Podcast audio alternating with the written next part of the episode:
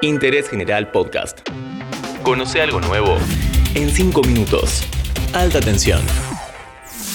Hola, hola, ¿todo bien? Bienvenidos y bienvenidas a un nuevo capítulo de Alta Tensión en Interés General. Mi nombre es Tomás Rodríguez Sanzorena y hoy vengo a recordarte que si bien 2020 se terminó, los problemas siguen ahí. Siguen ahí.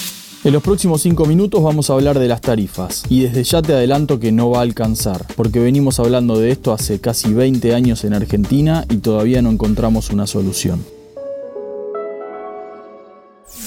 Pero hagamos el esfuerzo. ¿Van a aumentar o no las tarifas en 2021? ¿Y por qué deberían aumentar? ¿Qué pasa con los subsidios? Nadie lo dijo mejor que Charlie García.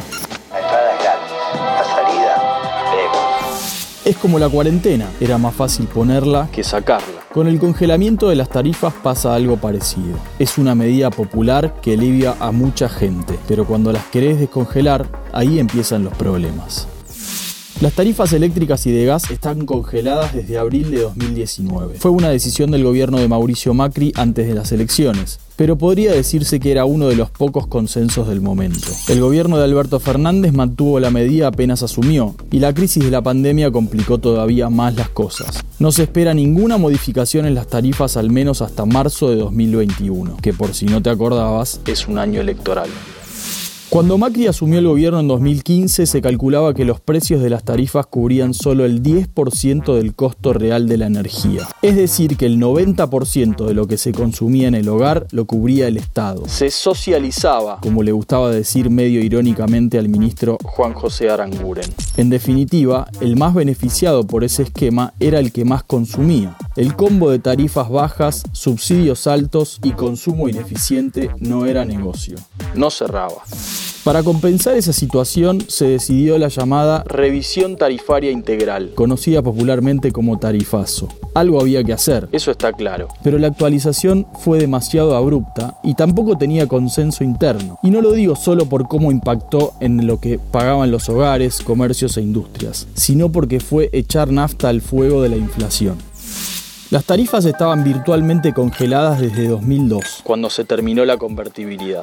En la Argentina del 1 a 1 todo estaba dolarizado, así que había que negociar un montón de contratos. Con el marco de la ley de emergencia económica, las tarifas de la energía nunca se normalizaron. Eso no quiere decir que no haya habido aumentos, pero fueron siempre parciales. No dependían de un contrato con derechos y obligaciones preestablecidas. Entonces, mientras el Estado culpaba a las empresas por no invertir, las empresas decían que no podían invertir sin tarifas que garanticen una mínima rentabilidad.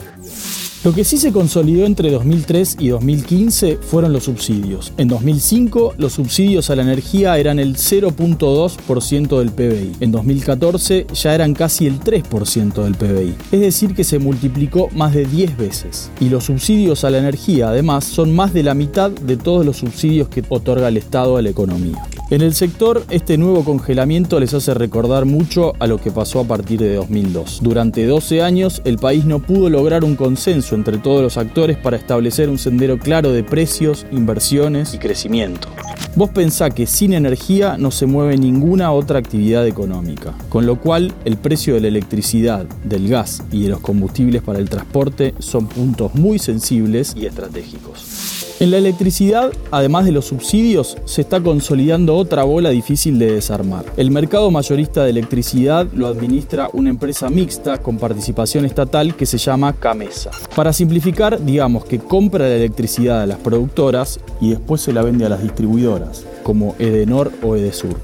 Como las tarifas no se actualizan, las distribuidoras no le están pagando toda la energía que compran a Camesa y ya están muy endeudadas. No sé si te enteraste, pero en diciembre se vendió Edenor. El precio que pagaron los nuevos dueños es menos de la mitad de lo que la empresa le debe a Camesa y es 90% menor a lo que valía Edenor hace tres años. Todavía no sabemos qué consecuencias va a tener todo esto en el servicio eléctrico.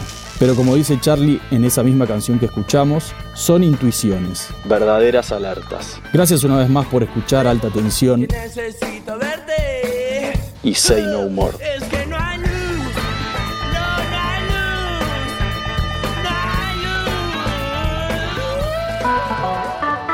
Interés General Podcast.